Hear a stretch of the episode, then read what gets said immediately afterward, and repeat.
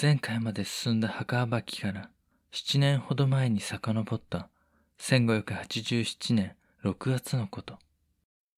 ロンドンで食料雑貨業を営むジョン・ヘミングスは商品の納品が終わり一息ついて帰ってきた。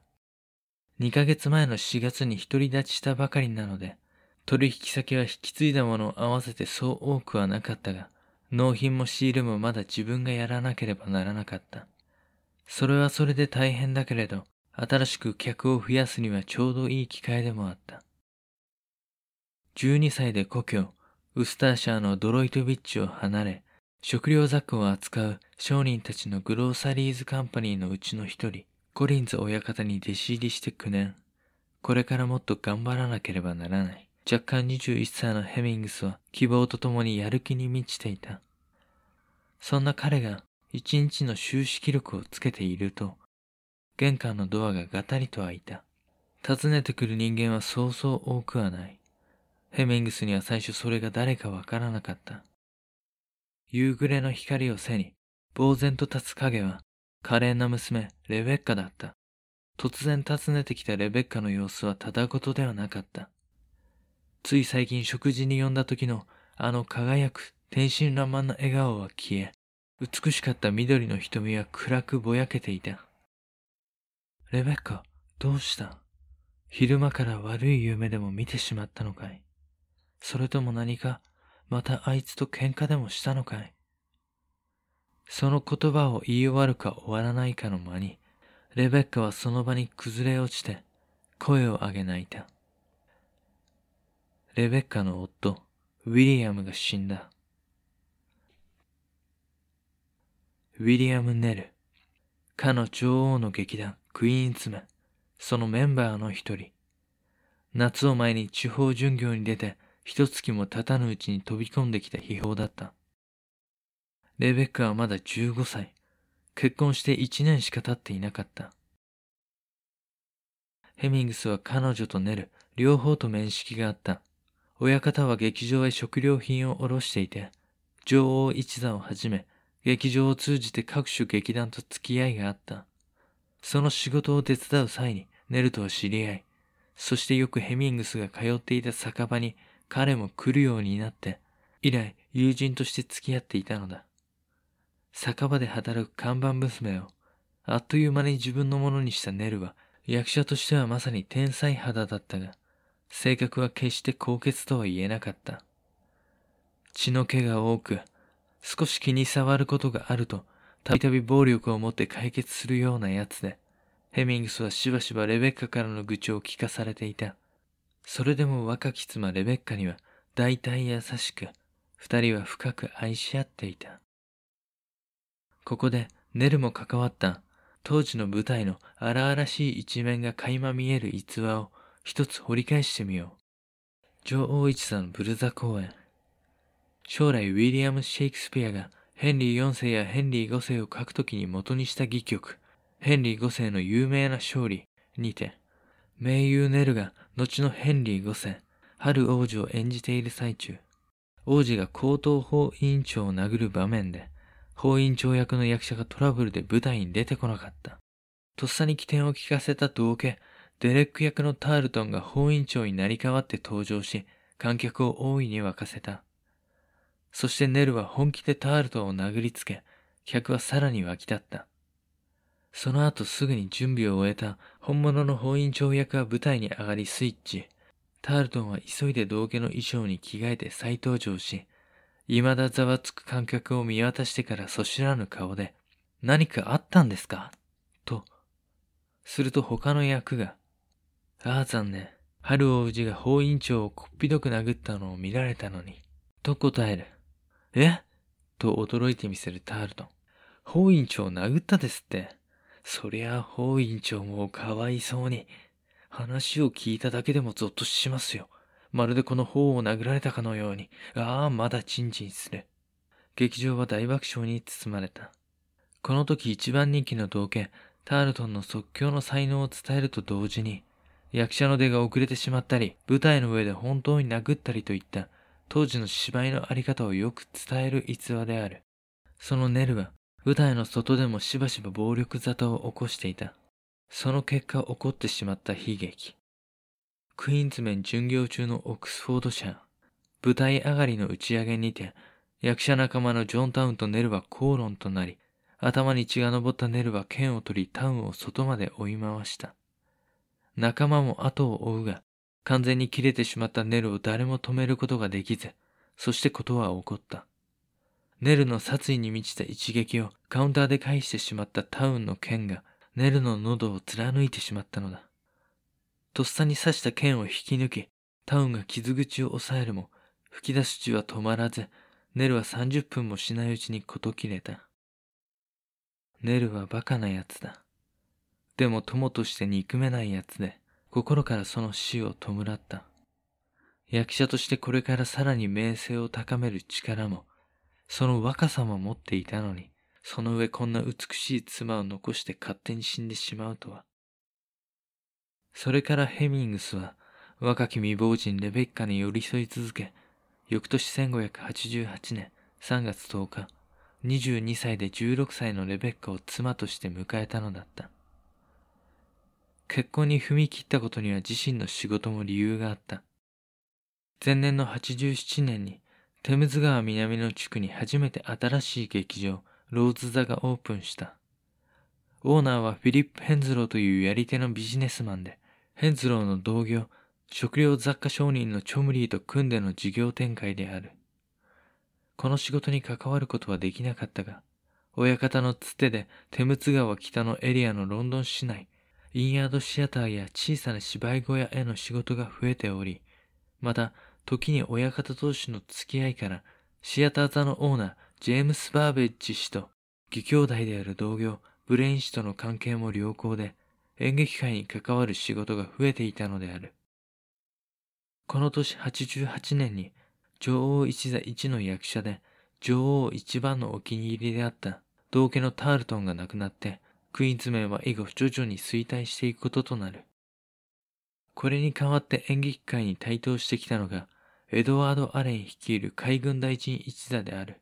噂ではローズ座のオーナーたちは海軍大臣一座に自身の劇場を拠点としてもらうべく動いているとのことでヘミングスにとってそれに関わる仕事は非常に羨ましいものであった。だがそんな時、かの有名なレスター白一座が解体されるとの話がシアターから聞こえてきた。パトロンであるレスター博が亡くなり、劇団の維持が難しくなってしまったというのだ。そしてそこにいた役者たちを引き込んだのが、イングランド一の名家、スタンリー家次期当主、ストレンジ教ファーディナント・スタンリーだった。劇団再編後、新生ストレンジ教一座は、ロンドン進出を図る足がかりとして、なんとヘミングスの取引先であるインヤードシアター、鍵十字手を選んだのだ。メーカーの抱える劇団の拠点として見合うかどうか、悩みどころであったが、一座は苦しいスタートながらも、若き道家ウィリアム・ケンプを筆頭に、有名役者たちの実力で客を集め、ヘミングスもその恩恵に預かることができた。そして2年後の1590年、ヘミングスはロンドンウッドストリート東、セントメアリー・アルダーマンベリー教会の近くの部屋を買い、妻と二人で定住するに至ったのだった。この時までにヘミングスはストレンジ教一座との関係を深め、食料雑貨業を営む傍ら、その劇団の裏方、運営に力を貸すようになっていた。役者というものは基本、ならず者の集まりである。宮廷公演に呼ばれるための練習と称しての芝居公演、拠点以外でも公演を行うことはもちろん多々あるが、その財務管理や、また様々な手配など、気の利く仕事をできる者なんてなかなかいない。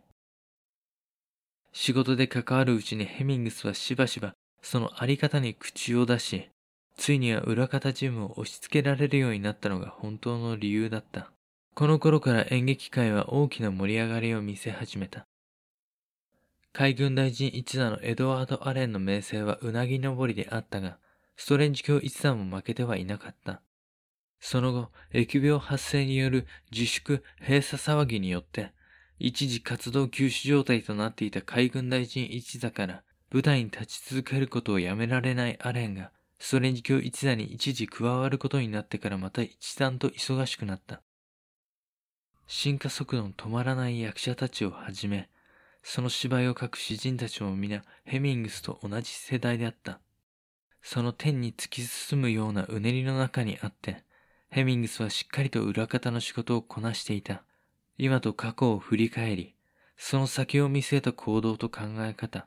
それができる人間がいないと、こういった勢いの果ては、まかり間違えば弾けて飛んでしまう。そんな彼らの中に、ストレンジ教一座についてきた詩人、かつての親友と同じ名のウィリアムという男がいた。ヘミングスと彼とは年もほとんど変わらなく、表に出ない者同士、話す機会が徐々に増えていった。ウィリアムは頭のいい男だった。芝居を書きたいという情熱を持ってはいたが、元の主人のつてで劇団について来させてもらえただけで、この時はまだ実際に彼の書いた芝居は使われることはなかった。ただ、非常に勉強熱心であった。ウィリアムはヘミングスの家の近くで印刷業を営む同居の友のもとへしばしば通い本を読ませてもらっていた。その度にヘミングスのもとにより泊まらせることもあった。劇団の裏方をやって分かったことだが、役者と違い芝居を書く詩人たちは、その生活は無計画ではやっていけないものだと理解することができた。本来戯曲を書くなどということは金のためにやるものではなかったように思う。詩を作ることなど、貴族や高貴な人々のたしなみで遊びのようなものであったし、また彼らを喜ばせるためのものであったはずだ。大学を出た学者が不老者上がりの役者連中に自分の作品を使わせるなど考えられないことであったろうし、彼らのためにわざわざ作品を書くなど、その身を貶めることになりかねない。だがそんな学識のある人々の中にも、演劇、演劇に取り憑かれた者、目先の金に困った者、自身の創出した世界の具現化を望む者が現れ始めた結果、宮廷や到底手の届かない高貴な方々と隔てなく市政の人々をも楽しませる演劇や熱を帯びているのだろう。だが、そもそもウィリアムのように大学で学んだことのない人間が詩や戯曲などを書けるものではない。そうであってもウィリアムはこの世界に飛び込んだようだった。当然作品を作りたいとの情熱を持ってのことだが、ウィリアムにはそれだけではない。ヘミングスは自身と共通した感覚を持っていると感じた。作品を書く目的である。確かに表現したいことは溢れんばかりに持っているのだろうが、作品を作ることは手段であり、目的はそれで稼ぐことだった。聞けば、カトリックに対する圧力が増す故郷では、転がり落ちていく父と共に働いていては、成功する未来は見えなかったそうで、家族も父もそれを望んではいなかったという。ロンドンに出たからといって、誰もが成功できるわけではない。ほんの一握りの人間だけである。ただ、成功をつかむことのできる人間に必要な、周囲と世界を見渡す力、失敗するものとそうでないものを見極める目を持ち、同じ過ちは繰り返さない慎重さ。そういったものをウィリアムは持っていた。これはヘミングスとウィリアムが意気投合した理由であるのかもしれない。大きな潮流の中であっても、浮かれることなく常に明日を見て冷静に行動する決意があった。だからこそ、今までにない新しい、先人とは違う道、ウィリアム独自の生き方を歩むことができたのだろう。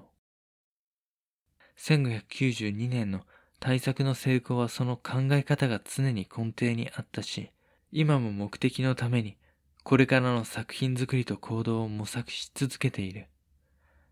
ウィリアムの作品自体はクリストファー・マーローのように彼以外書けないような激しさを持った天才的なものではない。だが時代の要請とこれから先を見据えた作品はやはりウィリアムにしか書けないし、先輩詩人たちの美しい言葉を取り込み、より魅力的に紡いだ数々の修行は、唯一無二のものとなりつつあった。それは彼の芝居を見て、ヘミングスにも理解することができた。1593年、疫病に倒れたロンドン市民は前年以上だった。レベッカとの間に、毎年のように子を設けていたヘミングスは、劇場閉鎖による仕事の激変以上に、毎日家族の身の安全を不安に思っていた。そんな折、今年も秋まで劇場は閉鎖するとのお達しがあり、今やヘミングスの本業と同程度重要となっていた仕事、劇団は地方巡業に出ることとなった。今年の地方巡業に与えられた許可の底には、未だストレンジ教一座と行動を共にしていた海軍大臣の進化、エドワード・アレンを筆頭に、今や一番の名声を得た同家のウィリアム・ケンプ、彼と古くから共に歩んできたベテラン役者、ポープ、オーガスティン、ブライアンに加え、なんとヘミングスの名を入れた6名の名前があった。今年は巡業許可のため舞台へ立つことはないヘミングスの名も劇団は入れたのだった。ロンドンと家族のもとを離れたくはなかったが、秋までの長い巡業である。役者たちに一切のことを任せて旅してもらうわけにはいかなかったから仕方のないことだった。ロンドンに残るウィリアムにはたまに家族のことを見に行ってほしいと頼んだ。だが、それはいらぬ頼みだったのかもしれない。ウィリアムはあれからもしばしば印刷屋のついでにうちに寄っていたからだ。さて、長いのは期間だけではない。とてつもない距離を移動しながらの巡業である。初めて共にしたが、タフな役者たちでも過酷なこの旅路は、ヘミングスにとって想像を超えたものであった。前年の巡業の際に色々と問題があったのだろう。確かにヘミングスが同行してよかったと思える場面が行く先々であった。ただ、これから一人でこの劇団を裏から支えるのは限界があるとはっきりと認識することもできた。8月半ば、巡業でノリッジを訪れた時のことだった。ヘミングスが宿屋の主人と話をしていると、そこに青年が集金にやってきた。出会ったついでに青年と話をすると、彼はノリッチで古くから魚屋を営む商人の息子で、近々ロンドンでおじのやっている酒場を手伝うため、故郷を離れるとのことだった。早々に遊びに出かけた役者連中はいなかったので、青年を話し相手に、と食事に誘った。若者特有の好奇心と欲を持ち、澄んだ瞳にヘミングスはかつての自分の姿を見た。そして彼からは快活にしてメールを、言葉の端々からその賢さと自身と似た感性を感じ取ることができた。その青年、ヘンリー・コンデルと言った。ヘミングスの10歳年下、17歳である。ヘミングスのしている今の仕事の話に、コンデルは強い興味を持ったようだった。久しぶりにヘミングスは長話をしてしまっていた。最後にふとした思いからコンデルがロンドンに来た際は自分を訪ねてくるようにと言いつけ別れた。暗がりをまっすぐと歩いて行くコンデルの背中を見送りながら家族を思った。あと一月、早くロンドンに帰りたい。夜の風はまだ秋とはほど遠く、今夜も寝つくのに苦労しそうだと宿に戻っていった。